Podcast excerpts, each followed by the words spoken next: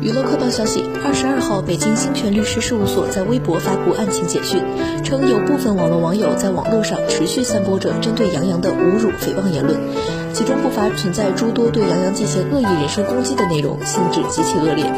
同时，律师事务所受杨洋工作室所托，将发布诽谤言论的用户诉至法院，并已启动诉讼追责程序，请求法院判令被告向杨洋先生公开赔礼道歉，赔偿相关经济损失及精神损害抚慰金等。目前，上述案件处于待法院审核状态。律师事务所还提醒大家，网络并非法外之地，任何个体不得发布侵犯他人合法权益之言论，不造谣、不传谣，共同营造风清正气的网络空间。